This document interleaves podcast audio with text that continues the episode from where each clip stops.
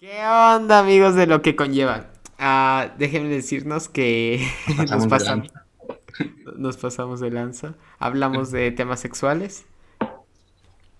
Y pues la neta, si, si son muy sensibles, si les ofenden, si se ofenden fácil, la neta, no les recomiendo escuchar. Esta es una alarma. Si no, aquí en este episodio no nos pueden cancelar porque les estamos advirtiendo la neta. hablamos de masturbación, en este episodio no hablamos de popó, pero estuvimos cerca. Eh, hablamos de fetiches, de Samuel García, de, de Del dios de. Diego. Pero bueno, No, vean no, el episodio, vean el episodio si quieren saber qué. Entonces, ¿qué es lo que? Hermosos. Bye. La- Empezamos en 3, 2, 1. Buenos días, Buenas tardes. buenas noches. Este es su podcast, Lo que conlleva.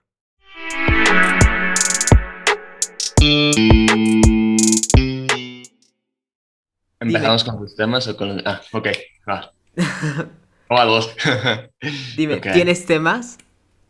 Eh, tengo este, el que te dije que de la serie que me recomendaste, eh, que en el primer episodio sale la banderita de México combinada con la de Estados Unidos, que yo todavía mencioné en el episodio pasado, Que era lo que como que yo planeaba si algún día soy presidente, hacer como esta fusión, no combinar los países directamente, pero como la fusión entre culturas.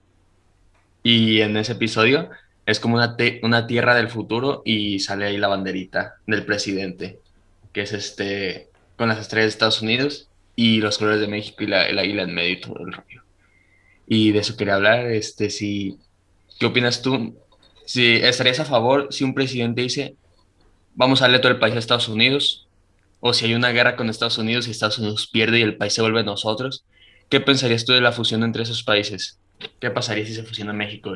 Estados Mira. Unidos mexicanos y Estados Unidos americanos. Algo que me pasa mucho y por lo cual no me gustaría que se...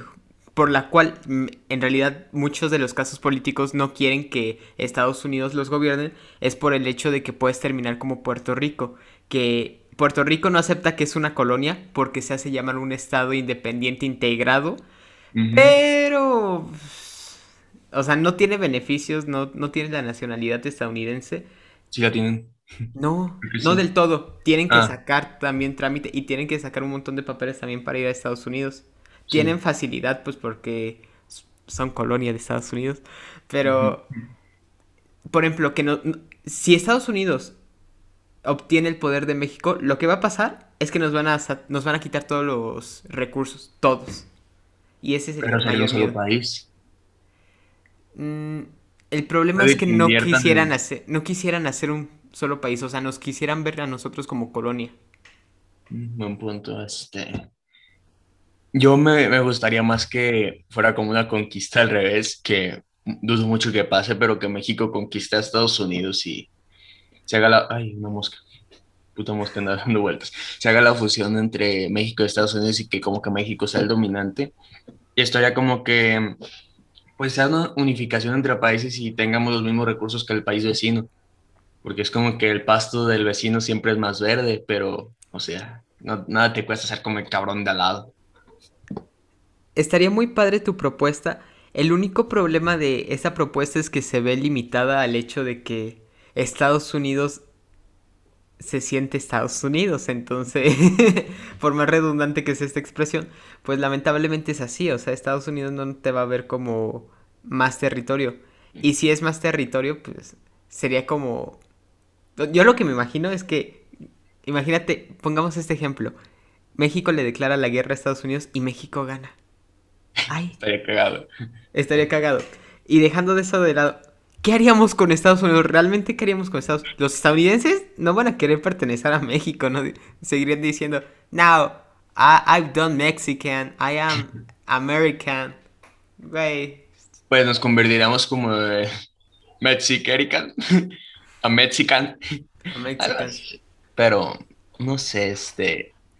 eh, siento que podría ser, en el caso contrario, que Estados Unidos conquiste México, que vayan como teniéndolo poco a poquito, como pasó con California, Texas y todos estos estados que ahora son parte de Estados Unidos, que así como poco a poquito que agarren California, luego eh, Baja California y Nuevo León, Chihuahua, todos estos sí, saben cómo haciendo esa parte. Fíjate que eso da más miedo. Bueno, eso... es que eso, eso sí es un caso posible, Diego, póntelo a pensar. Cualquier día de estos, México está en la flojera, güey, está en su turismo, porque está la única que no... Hay dos, dos estados, ¿no? Del norte que son productores. A Chihuahua. Nuevo León. Nuevo León. Sonora, pues tal vez. Y, o sea, por ejemplo, Baja California, yo sé que lo tomarían en chinga, pues porque no hay... no hay mucho que hacer en California. Lo más bonito que hacer en California es pasarse a, a California de Estados Unidos. Este, Nuevo León tiene una frontera bien chiquita con Estados Unidos, así que no sé. O a lo mejor a Samuel García se le ocurre de que, ah, vamos mejor a fusionarnos con el estado, con el vecino de al lado. Que, o sea, no es imposible que a Samuel García se le ocurra eso.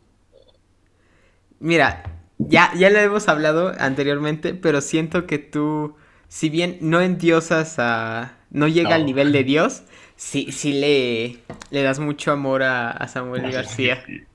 ¿Por qué, Diego? Cuéntanos, ¿por qué le, por qué le tienes ese aprecio?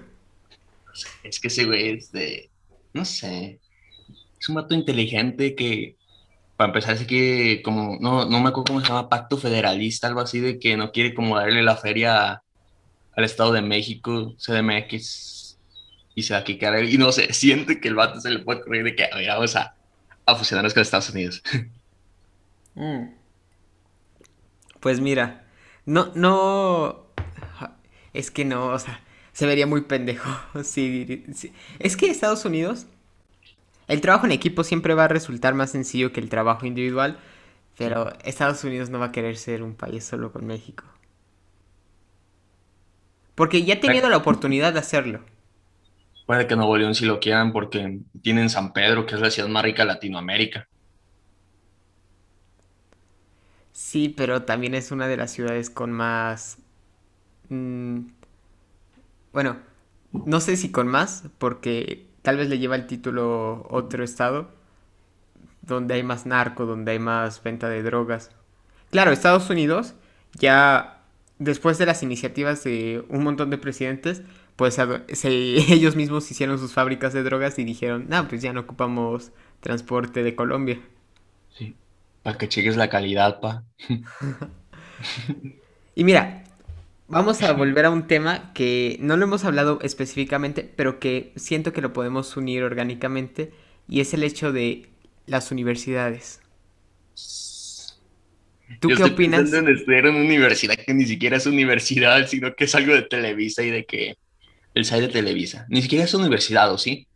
Cuéntanos tu proyecto de vida, cuéntanos.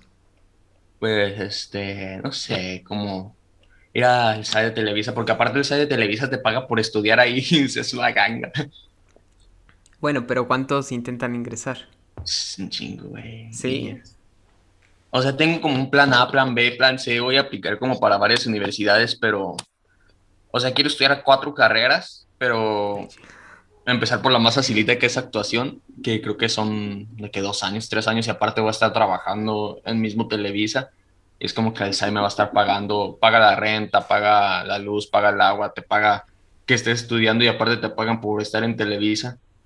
Bueno, aunque sean Rosas de Guadalupe Perroda, pero te pagan, es el punto. Y es como que la más facilita, me hago un imperio, hago fortuna, después me voy a estudiar negocios o psicología, que también es la que quiero estudiar ¿Negocios que estudiarías? Administración de empresas en el TEC de Monterrey. Nah, pero está carísimo. Pero ya sería como la tercera carrera. Ya que tenga como que mi dinerito guardado. Mm, pero lo, lo, sí, sí se puede, sí se puede, no te... O sea, es como que no, con una carrera me basta, pero con las cuatro estaría, estaría chido de que ah, este güey tiene cuatro carreras. Como a los 30 estar estudiando y ya a los 40 ser presidente de la República. Este güey trajo a los americanos a México. Mira, te voy a decir una cosa. ¿Tú crees realmente que vale la pena ir a la universidad? Eh, depende, güey. Este, depende de las circunstancias porque la universidad tiene unos conocimientos que pues la vida no te va a dar aunque la vida te da muchos conocimientos, pero pues la universidad es como que como que un plus de que puedes obtener más fácil trabajo porque sin tener estudios puedes obtener un buen trabajo que te paguen bien, pero no es tan fácil. Claro, claro. O sea, es como un plus más que nada. Mira, puede, te voy a decir mi opinión. Yo siento que si tienes la oportunidad, ve a la universidad. Para todos los que nos estén escuchando, viendo, ve a la universidad si puedes. Porque te va a garantizar un... que te va a abrir culturalmente, te va a enseñar tal vez el mundo universitario y el mundo universitario pues es más globalizado y en general trae más beneficios que consecuencias. Pero ahora digo, tú que no quiere, que tu primera carrera quieres que sea de actuación, ¿tú crees que vale la pena tener que ir al SEA o cuál dijiste? ¿Al SEA? Al algo así, SAI de Televisa. Este, no me acuerdo cómo se llama en sí, pero mm, pues me va a dar como una palanca primero porque un chingo de moscas. Va a dar una palanca primero y es como que, no sé.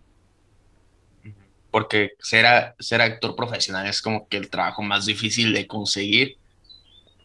O sea, es más por suerte, es al azar, porque Leonardo DiCaprio era mesero en Los Ángeles y de la ah, tú vas para el Titanic.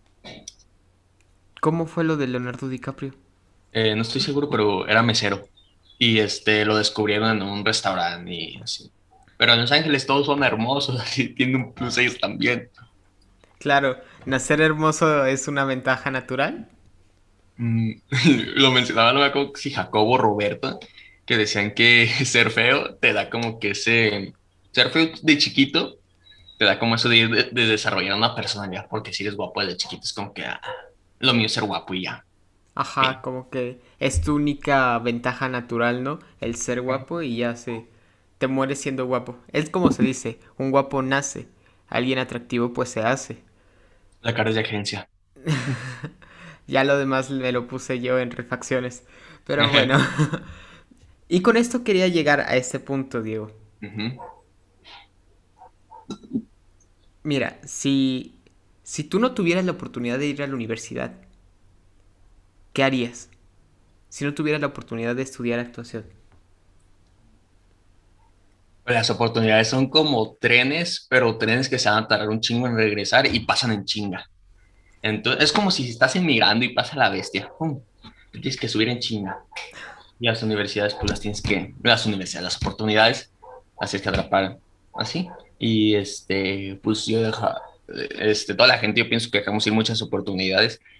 Y si no puedo ir a la universidad, pues tendría que aprovechar las oportunidades que tenga o este, intentar como hacer negocios empezar con 50 picafresa.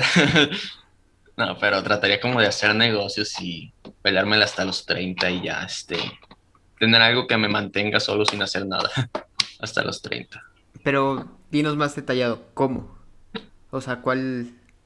¿Lo has pensado? ¿Has tenido esa conversación contigo mismo? De decir, mí mismo, por favor, dime cómo le haríamos si un día nos quedamos pobres y no tenemos forma de vivir. ¿Cuál es el plan Siento que el plan, yo soy muy bueno improvisando, este, siento que el plan me saldría así de la nada porque, o sea, mis circunstancias de ahorita no son las mismas que voy a tener mañana, no son las mismas que voy a tener en una semana. Depende de la circunstancia en la que esté, como si estoy, si soy un vagabundo que está en, la suite presidencial de los vagabundos, que es el cajero automático, si lo pillaste en la cotorriza.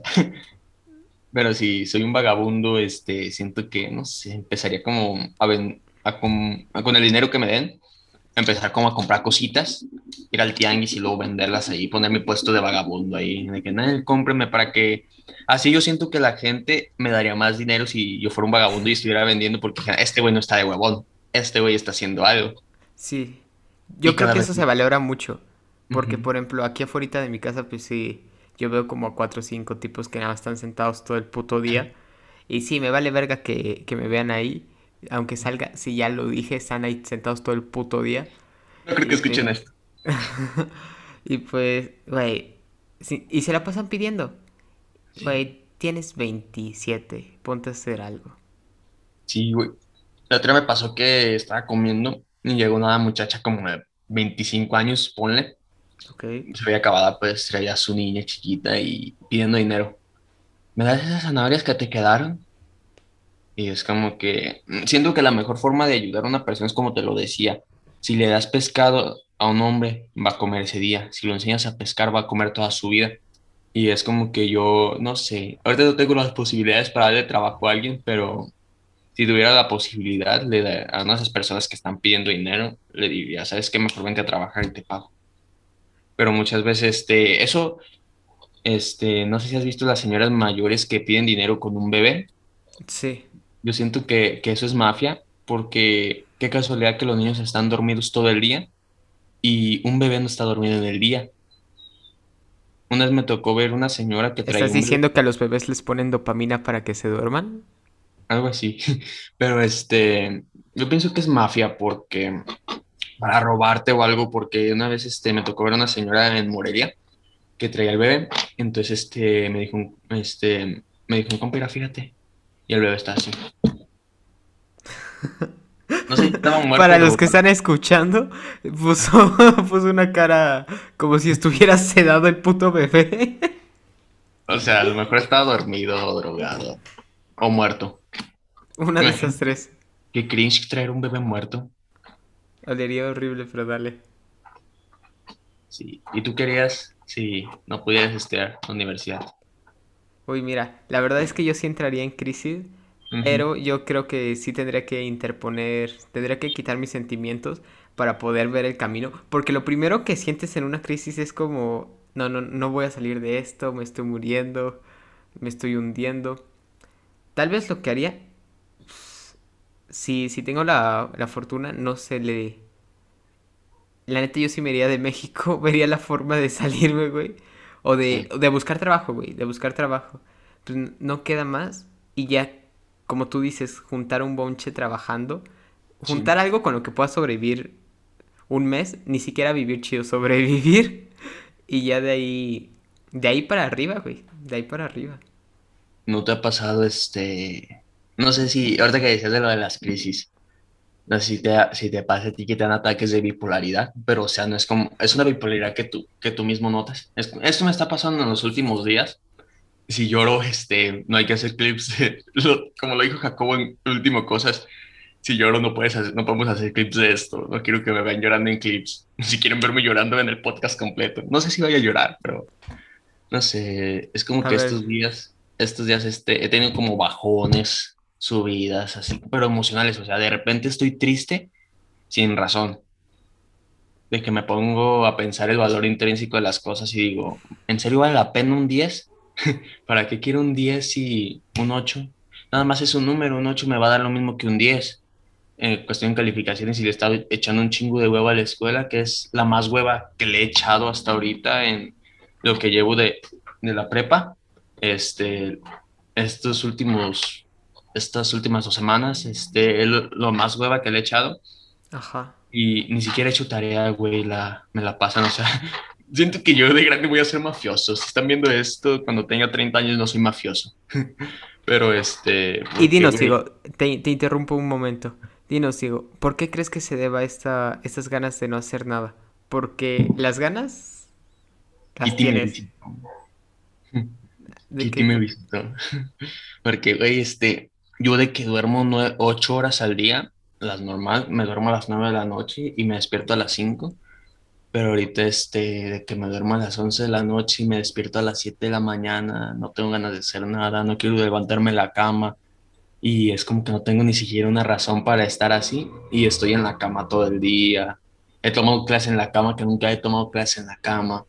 Este, no Mira, lo sé. que tú tienes es- se llama nihilismo y es el Es- encontrarle el valor a nada. O sea, que no le encuentras valor a nada. Te voy a decir una cosa, yo también pasé por eso y sé que se siente muy feo. Para todos Sí. los que nos están escuchando, para todos los que nos están viendo, si tú caes en este cuento de es que yo no tengo sentido de por qué tengo que ir a clases, no tengo sentido de por qué me levanto, no tengo sentido de por qué hacer ejercicio. Mira, lamentablemente y afortunadamente es tu vida, únicamente tuya. Y en el momento en el que entiendes que nada importa, porque lo puedes ver de dos formas. Ay, qué feo, nada importa, ya para qué me estoy esforzando. O lo puedes ver de genial, nada de esto importa. porque yo puedo darle el giro en cualquier momento. Porque si nada importa, lo, eso que yo no me atrevía, puedo hacerlo. Porque nada importa. Entonces... Pero no solo sea eso, sino que también este... Pues de la nada me pongo triste y sin razón. Me preguntan, ¿qué tienes? Y es como que no te puedo decir qué tengo porque ni siquiera yo sé lo que tengo no te voy a pedir que me comprendas porque yo ni siquiera me comprendo y siento que es algo normal en la adolescencia que va a ver a alguien de 20 años de que no mames morro, eso lo pasé yo cuando tenía tu edad y siento que es algo normal, no sé, y también es como que cada momento estoy pensando qué es lo peor que puede pasar, es, está raro el trip, no lloré, a huevo, sí puede haber clip de esto. Pues mira, algo que a mí me ha servido mucho y que muchos de mis amigos dicen que es una tontería, pero es que me pregunten, o sea, hacer una mayéutica, por así decirlo, y encontrar la solución. ¿Qué crees que te animaría, Diego? ¿Qué crees que hacer? ¿Qué es lo que tú tendrías que hacer para animarte, Diego?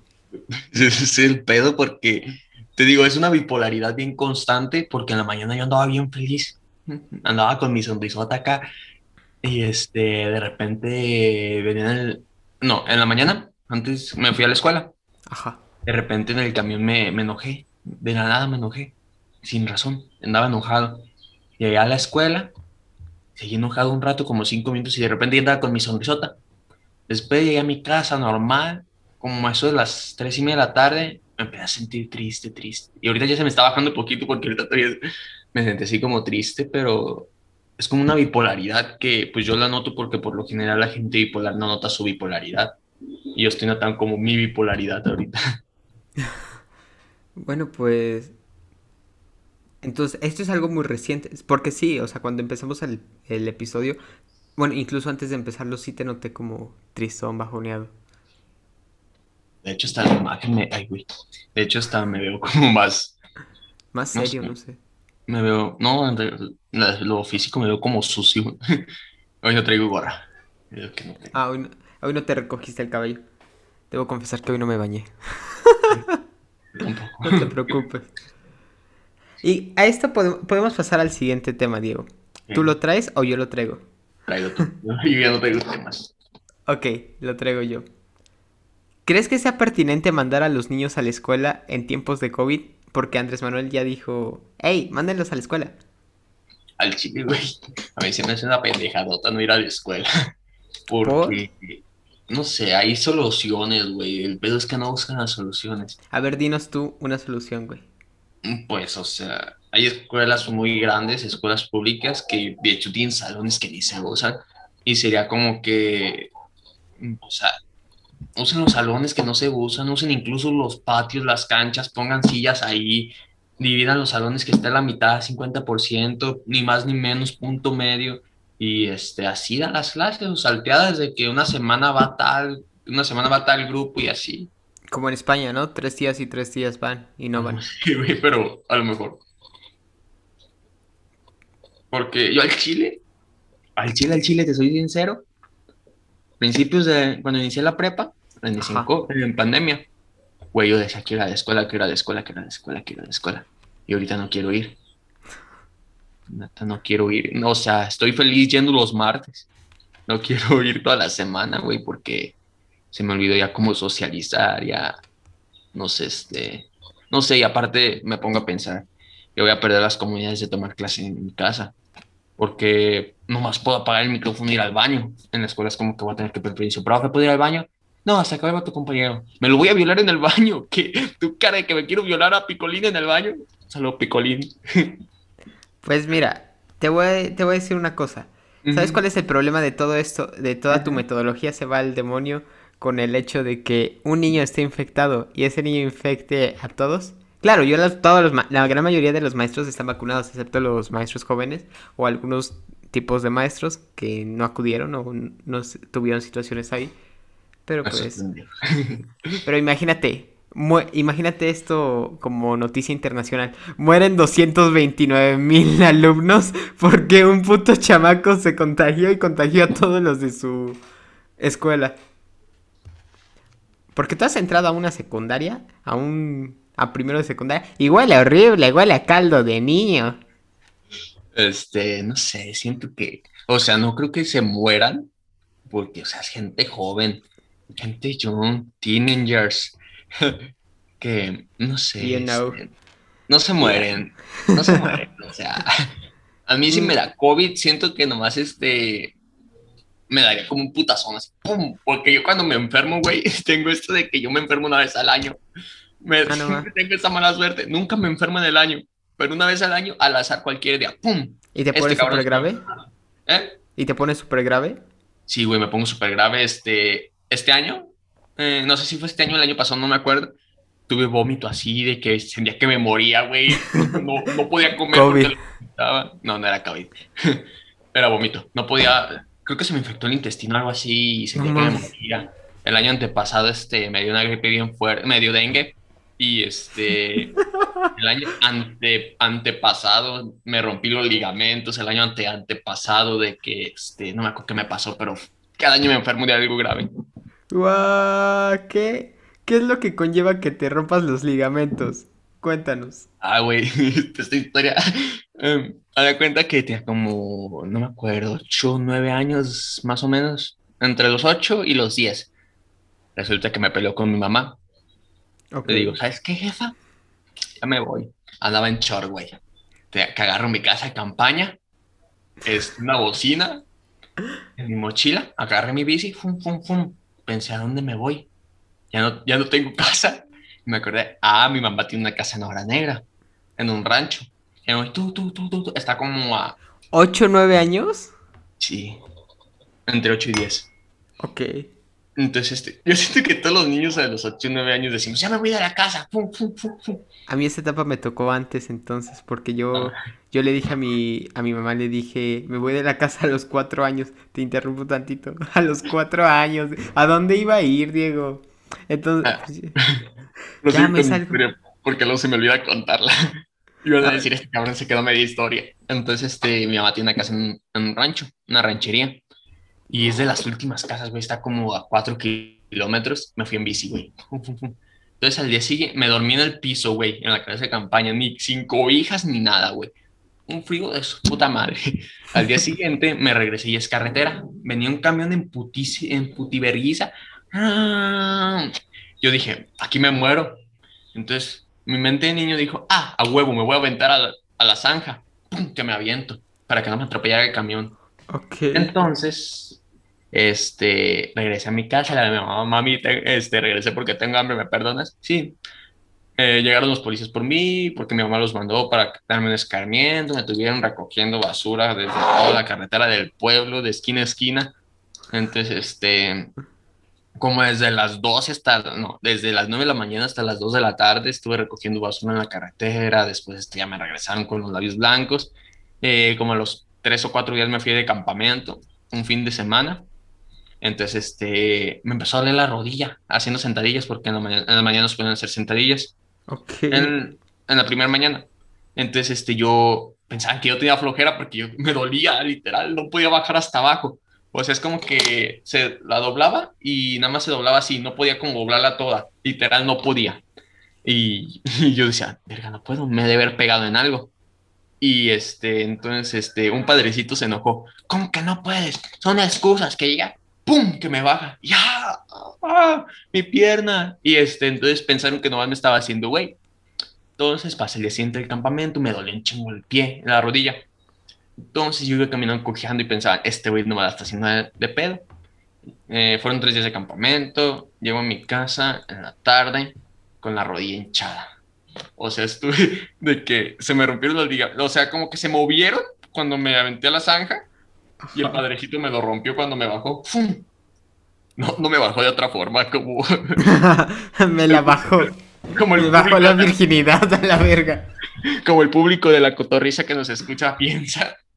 Pero me bajó el padrecito y, o sea, ahí fue cuando se me rompieron porque sí, sí me dolió y de repente pensaron que no me lo estaba haciendo de drama para irme a la alberca o algo. Y este, regreso a mi casa con la rodilla hinchada, me llevaron al hospital. El hospital, este, el público no tenían, creo que camas, algo así, un trip raro, no sé por qué no tienen camas. Entonces me llevan a un hospital privado. México. Este, me hacen radiografía. Y, y, o sea, es más común que te rompas la rodilla a que te rompan los ligamentos. Y me dice, dice a mi mamá, se rompió los ligamentos, tiene que estar este de que dos semanas con muletas así. Y anduve dos semanas con muletas. De hecho, el olor del Old Spice de leña me recuerda eso porque se me cayó y se cayó en un clavo y se rompió un cochinero y yo sin poder limpiar estuve durmiendo en la sala y no, no las hice una piñata, no tenía nada que hacer, hice una piñata y luego este, para volver a la secundaria, iba en segundo, primero secundaria, algo así, primero ya me acordé, yo tenía que llevar una muleta como bastón porque no podía caminar todavía bien. Y eso ocasionó que hasta la fecha los ex compañeros de la secundaria, porque yo estuve en siete, los compañeros de la secundaria hasta la fecha me digan, ¿te acuerdas cuando llevabas muleta nomás de payaso? Y es como que, güey, dijo el doctor, no es mi culpa. No, ma. ¿Sabes? Fin. Ahora sí voy con mi historia. Ok. De, cómo me salí de mi casa a los cuatro años. Mm. Es, que, güey, a los cuatro años estás tontito. Yo, yo, yo pensaba que yo me sentía niño grande a los seis años. Porque decía, sí, ya no soy tan pendejo como los niños de cuatro. Porque yo llegaba con los niños y los empujaba. En fin, un día me salí de mi casa. Le, dije a mi mamá, ya, quiero comer lo que yo quiera. Me voy saliendo. Agarro mis cosas, agarro unas cosas, güey, hago un morralito, me voy. Ay, güey, asustaste a mi perro. Entonces, pues ya, sonó un perro y me subí a un árbol. Eso ya fuera de mame. Me subí a un árbol. Entonces mi mamá cuando vio, yo vivo en un callejón desde ese entonces. Mi mamá vio que ya me había ido del callejón, pero Pichu estaba arriba de un árbol, al ladito del, de la salida del callejón. Entonces mi mamá sale a buscarme y dice, no, ya lo perdí, no, no, no. Se pone a buscarme en toda la cuadra. Y ya, ya como a los 15 minutos, ya tengo hambre, ama. Y ya me bajo del árbol. Esa es mi gran historia. Anoté algo de que ahorita, no, no sé, ahí se me olvidan las cosas. No sé por qué anoté esto, pero una pregunta de que, ah, fue por lo de que recordé en esa secundaria. Escribí despertar a Mori. Mori, para los contextos, es un monstruo de la pubertad. ¿Tú tienes a alguien que recuerdes que despertó a tu monstruo de la pubertad? A ver, dime bien cómo despiertas a tu monstruo de la pubertad para la audiencia que nos está escuchando. ¿Quién te pervirtió? ¿Quién este, te, introdujo a la sexualidad? Ah, tal vez no me introdujo a la sexualidad, pero te voy a decir una cosa, mi familia desde muy pequeño ha sido muy, muy libre conmigo y también me han enseñado... Bueno, yo veía desde los cuatro años, veía los monólogos de Polo Polo, güey, o sea... Entonces, pues ya desde ahí yo llegaba con mis compañeros, güey, y esto lo quiero expresar públicamente, porque llegaba con mis compañeros y les contaba los chistes de Polo Polo, yo me los sabía. Y, mis compañeros no se reían, güey. Decían, decían mis compañeras, ay, Nataña, es que eres muy grosero. Yo, güey, por eso nadie te quiere, niña. Por eso te dicen niña. O llegaba con mis compañeros, güey, y les contaba chistes de JJ. Y decían, no, es que está, suena muy feo decirle puta. Entonces, pues a mí me daba mucha risa. ¿Qué pedo cerdulera? no, tampoco así, pero a mí me, daba mucha risa los, los chistes de, de JJ, de... ¿Cómo se llamaba? Este, El Diente de Oro, que nada más llegaba a ser algunos. De Polo Polo, de Jorge Falcón. Me, me gustaba mucho eso a los cuatro años, cinco años. Y, güey, para mí pues, era muy normal que usaran palabras así, despectivas, groserías, como le quieras decir. Y entre ellas, me acuerdo que en segundo de primaria, ya más grandecito, como a los siete años, siete, seis años, mis papás me pusieron Los Héroes del Norte. ¿Has visto esa serie? No. Bueno, es una de estas teleseries de Televisa, o no, no, no sé de qué sea, que relata la historia de unos cantantes de banda pero pues, hay mucho, mucha comedia mexicana, o sea, sexo a medias, mm, todos se acuestan con todos, uh, estos chistes. Entonces, pues, yo desde chiquito le encontraba mucho, a mí me daba mucha risa, porque yo sabía que así se hacían en los... Yo llegué con mis papás y les dije, yo llegué con mi papá a los cinco años. Y le dije, porque él siempre bromeaba de que me iba a hacer un hermano con mi mamá y se encerraban en, mi, en su cuarto. Entonces, pues evidentemente este niño no tenía, tenía mucho referente cultural acerca de la, de la sexualidad. Pero un día yo, yo le dije a mi papá, papá, ¿cómo se hacen a los niños? Y mi papá, pues, mi papá no me supo explicar, entonces me dijo, pregúntale a tu mamá, como chiste de Pepito, güey, pregúntale a tu mamá. Y mi mamá pues siempre ha, pues mi mamá tiene, tiene vocación de educadora y también tiene su título universal. Y me, me intentó explicar de una forma amable, me intentó explicar y me dijo, mira, tú eres hombre, tú tienes pene, yo soy mujer, yo tengo vagina. Te voy a mandar un link de un TikTok. a ver, ahorita. Al rato lo ves, este, o lo ves ahorita. Eh, mira, sigue contando, mientras te lo mando. Y mira, me dijo mi mamá, mira, y me, explicó el proceso para el proceso de una relación sexual. Y yo entendí, pues, porque pues, para mí no era ningún tabú. Entonces, yo creo que me permití... Mis compañeros me acuerdo que hasta cuarto de primaria llegaron, güey, y llegaron con una revista y decían, ¿ya viste esta morra? Está bien rica, me la quiero comer. Y yo me acuerdo, güey, que a mí me gustaban puras. Como mi mamá veía telenovelas. pues yo me acuerdo que me. Que me gustaban mucho las. Las que interpretaban morritas, güey. ¿Alguna vez has visto una telenovela mexicana? Todas son lo mismo, pero ¿alguna vez has visto una telenovela mexicana? Al final, ni modo tocó boda. ni modo tocó boda.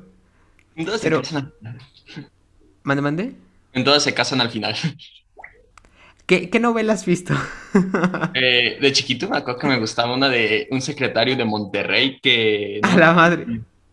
Me de cuenta que el vato era secretario y salía la señora esta, la que sale en, en Nosotros Guapos, y el vato era secretario y tenía una hija, y no me acuerdo de qué trata, pero creo que se llama el, cuando el amor es el que manda, algo así. Ok. esa era mi novela, pero prosigue con tu historia que estoy preparando la mía. Y yo, yo me acuerdo, güey, que a mí me empezó a gustar. Yo en ese tiempo yo ya quería empezar en la acrobacia, en el... yo ya quería meterme a varios deportes. Y a mí, y me acuerdo que yo iba a Kung Fu en esa época, todavía iba a defensa personal, Kung Fu. Y me acuerdo que había una, una chica, güey, mayor que yo, como por ocho años. Yo tendría siete, ella tendría 15, 16. Y me acuerdo que a mí me gustaba.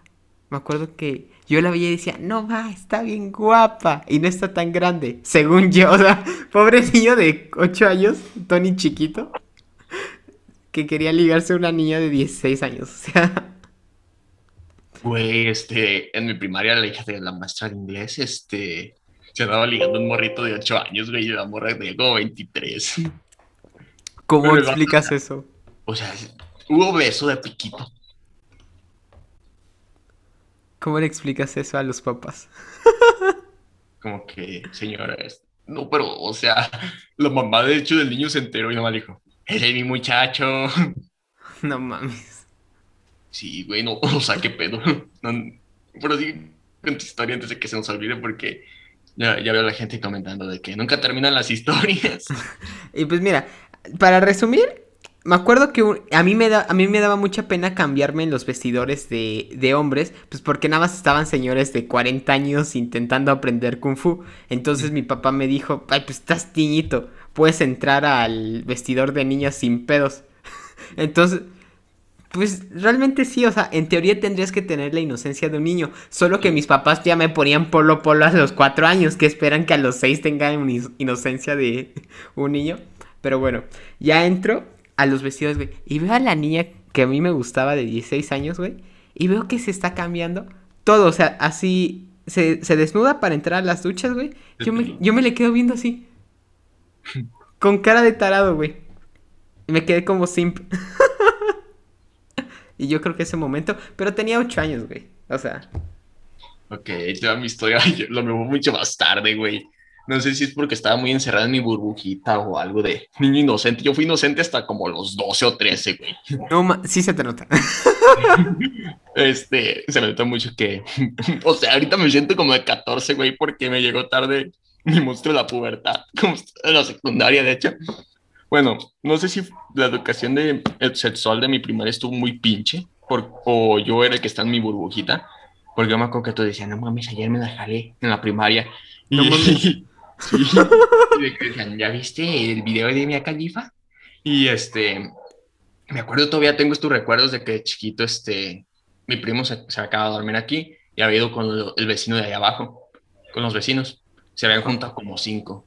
Y este, me dicen, Diego, tú vete para, para allá, espéranos, porque vamos a ver porno. Y yo dije, no, normal. Fui a mi casa a tomar un vaso de agua y me dice, mi mamá, Diego, ¿dónde está tu primo? Ah, está viendo porno con los chiquillos. Mi mamá, ¿está viendo qué? ¿Porno? Me pega mi mamá.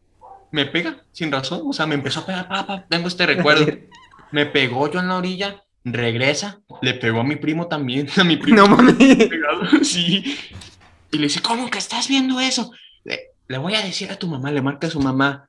No, que fíjate que tu hijo está viendo porno con los vecinos y, o sea, yo, yo no entendía qué estaba pasando, no entendía por qué me estaban pegando, yo no entendía qué era el porno, yo pensé que era una caricatura, porque hoy hasta la fecha sigo viendo caricaturas. Pero entonces, tengo esos recuerdos, yo no entendía qué estaba pasando. En la secundaria, primero de secundaria, eh, resulta que yo conozco una morra, una morra otaku, que las morras otakus tienen eh, este estereotipo de ser muy pervertidas. Este era el estereotipo de la morra otaku. Y me gustó esta morra porque estaba guapa. Entonces, este... Wow, eso, eso no es estereotipo, eso sí es raro. Entonces, este, la morra me dice, este, ¿ayer me masturbé? Y dije, acá, ¿qué es eso? Porque yo te juro que pensaba que, que masturbar a alguien era castrar. O sea, yo pensaba que eran sinónimos. Ah, ah, ah. en la primera y secundaria, güey. No mames. Pinche Diego, imagínate, güey, que, que, la morra te haya dicho, oye, ¿quieres que te masturbe? Y, o sea, la morra así súper aprendida, güey. Y tú, ¡no! ¡Quítate a la verga! Bueno, el punto es que a la salida secundaria me estaba a enseñar un video de. Era hentai, que ahorita sé que es hentai. Yo pensaba que era una caricatura. De repente me dice, mira lo que cae, cae algo blanco. Yo pensaba, no mames, a este cabrón se le cayó el yogurt. Ah, yo no, soy neta, güey. Está tanto en mi burbujita que de repente esta mujer me dice, este, y me explicó, porque yo, yo le dije literal, me dice, este, ¿te vas a masturbar? Y le dije, no, yo quiero conservar mis huevos. Me dice, cada amor así de que me dice, güey, me explicó ya todo y fue como que esa morra gracias esa morra, soy el pinche monstruo sexual que soy ahorita, porque, o sea, esa morra fue como que, no, güey, sí, este, me explicó todo y sí como que notó que estaba pendejito y que, que está en ah, luego, luego... Güey, yo vi porno hasta los 15 años, güey. Bueno, es que, o sea, integralmente sí deberías de ver no por para ya para intentar monetizar, no por intentaría tendrías que hacerlo como hasta los 16, 15, o sea, porque si te das cuenta todas las obras de no por están dirigidas a mayores de 18. Y... Güey, yo no entendía. Yo te juro que hasta la secundaria entendí por qué mi pilín se hacía así cuando veía muchachas, güey. No mames, o sea, ¿neta? yo nunca, nunca te juro antes de, antes de segundo de secundaria, entre primero y segundo de secundaria, nunca me la había fijado en el culo de una morra ni en las tetas, güey. Hasta que esta morra me pervirtió. Ay, no, yo me acuerdo, güey, que tenía un vato que se, yo me iba con él a los ocho años, nueve años, güey. Y yo a los ocho años, a los ocho años tuve una plática en la escuela de, de sexualidad, pero la plática estuvo muy heavy, la neta sí estuvo muy heavy, pero estuvo muy bien para ser de niños.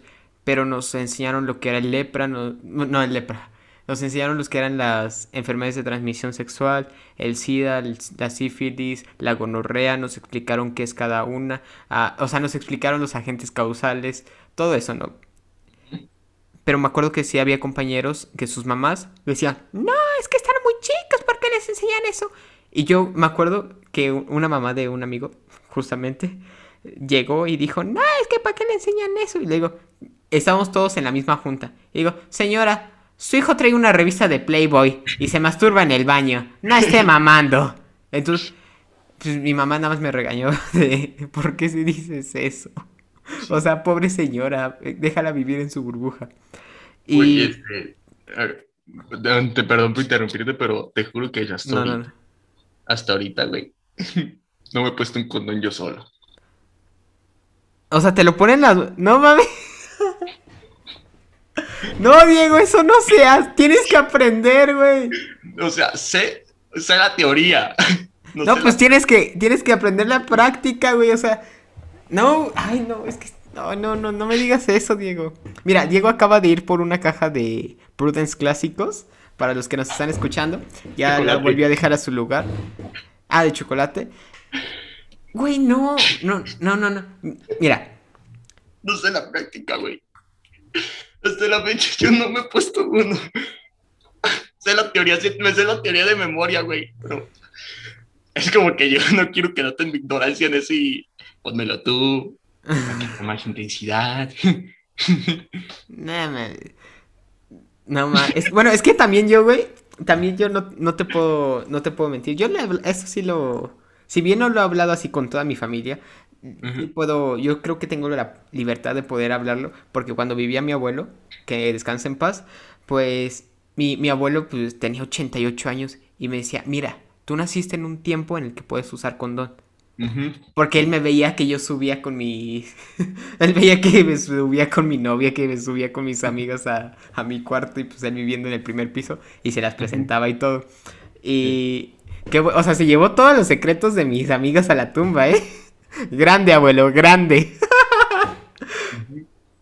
y él me decía, güey, pues ponte condón, o sea, no, no es difícil, hay tutoriales. y yo como, pinche viejito, pero se agradece.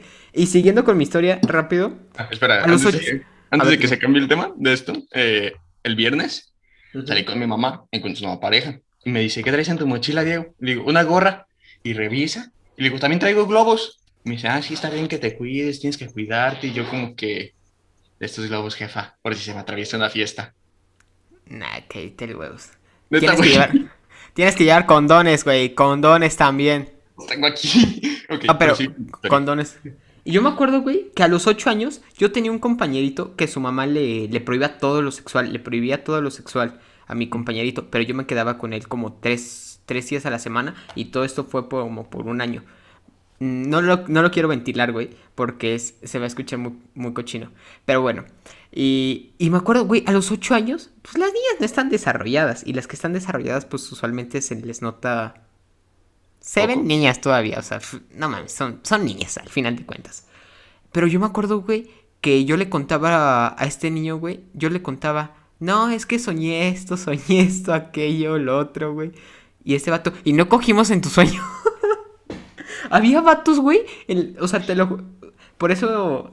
A mí nunca me. Nunca llegó un compañero conmigo a decirme. Oye, la noche de ayer me masturbé. Nunca en la primaria, güey. Nunca. En la secundaria hasta en los salones de clases lo hacían. Pero. Podemos hablar de eso, güey. Ah, güey, de hecho, este, déjame hacer la nota porque. Sigue, continúa. Podemos hablar de eso, güey. A ver. ¿Ya terminaste tu historia?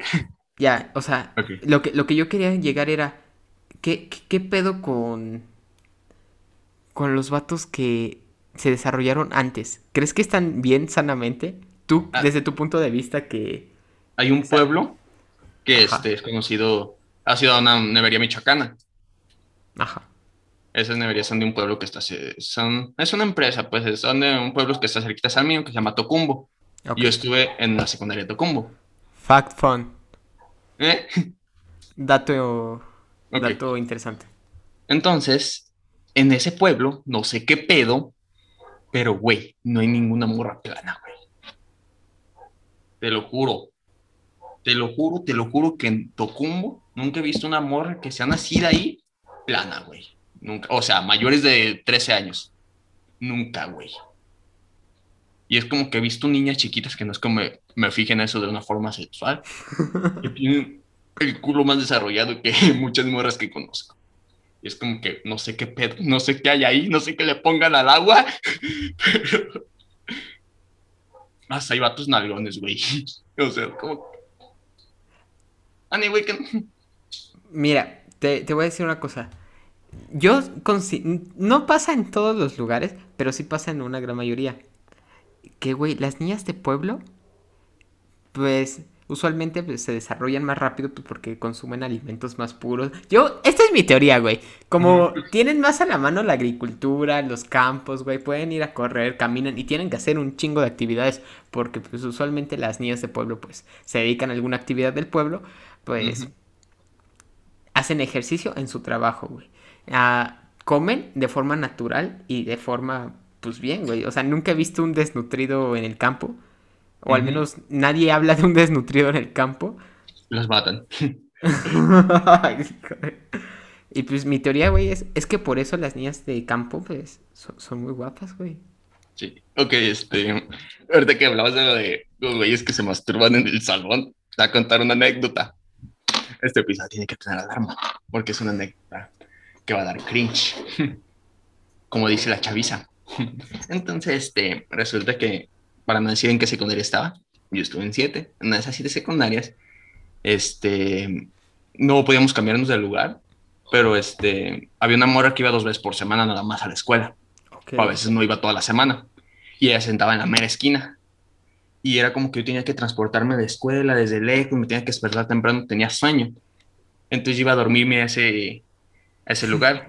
Una vez me, tapaba, con Lo más irresponsable del mundo. Sí, haz de cuenta, güey.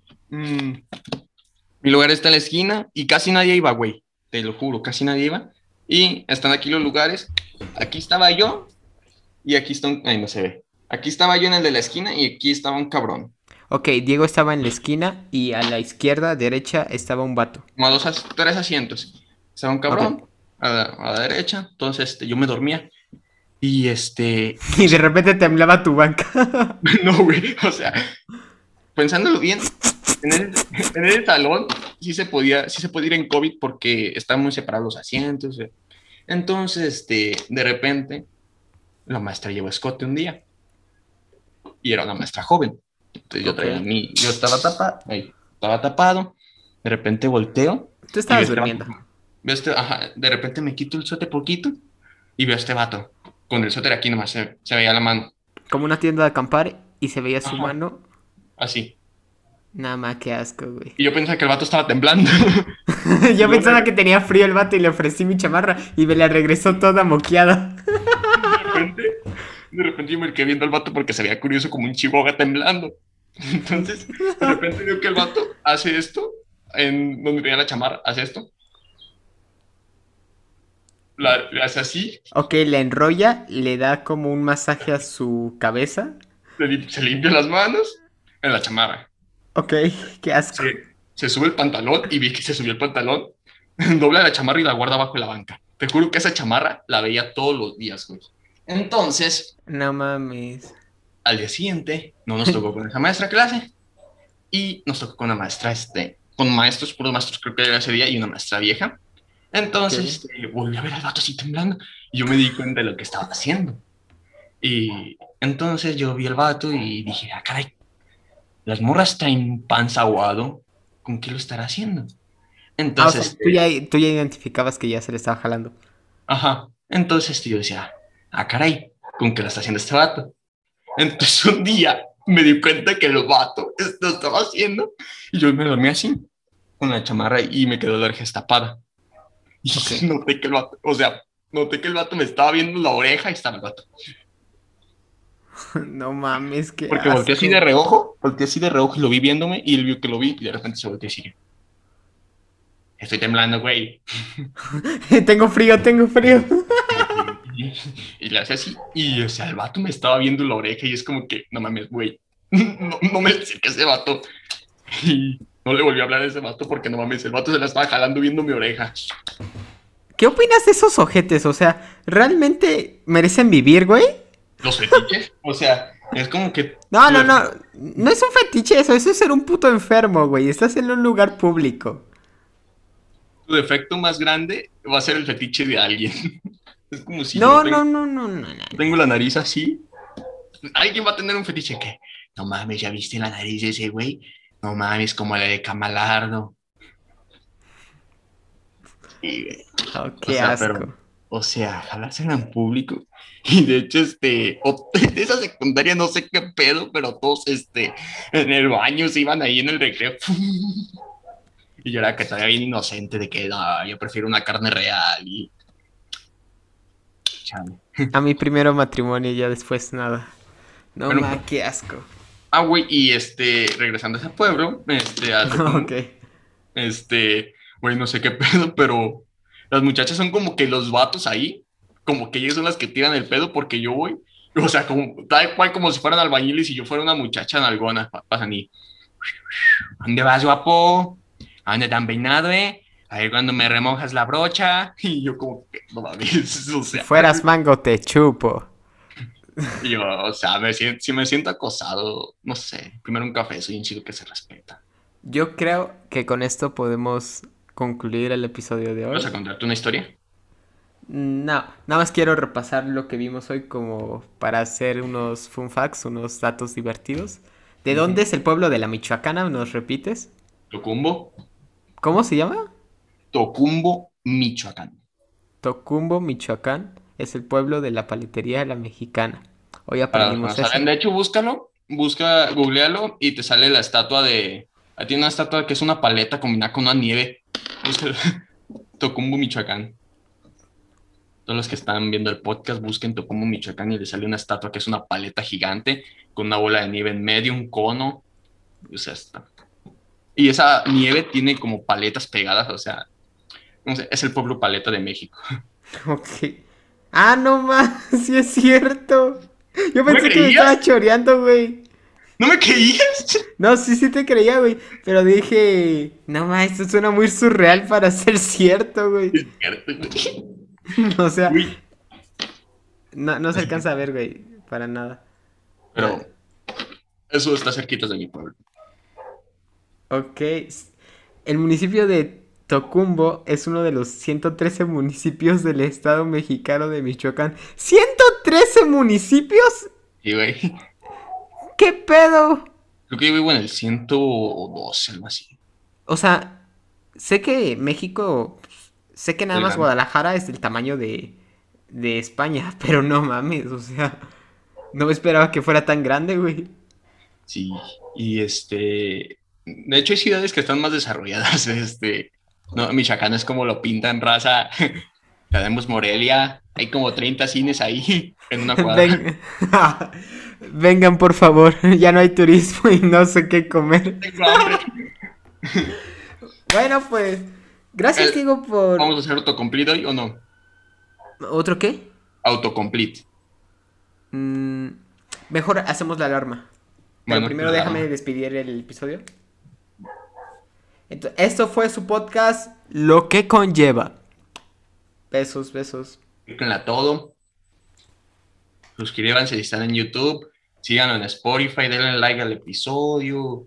Píquenla todo. Pónganle 15 segundos antes. Vuelvan a escuchar. Escuchen el episodio dos, tres veces.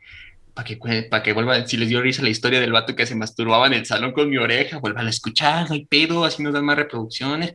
En YouTube también. En YouTube hay descripción gráfica. Si lo están en Spotify, vayan a YouTube. Si están en YouTube, vayan a Spotify para que lo escuchen más envolvente. Escúchenos mientras lavan los platos, mientras trabajan la verga y la verga. Y chao. Au. ¿Estás bien? Esto va a aparecer en blanco y negro al final del episodio. Oh no. Oh no, oh no.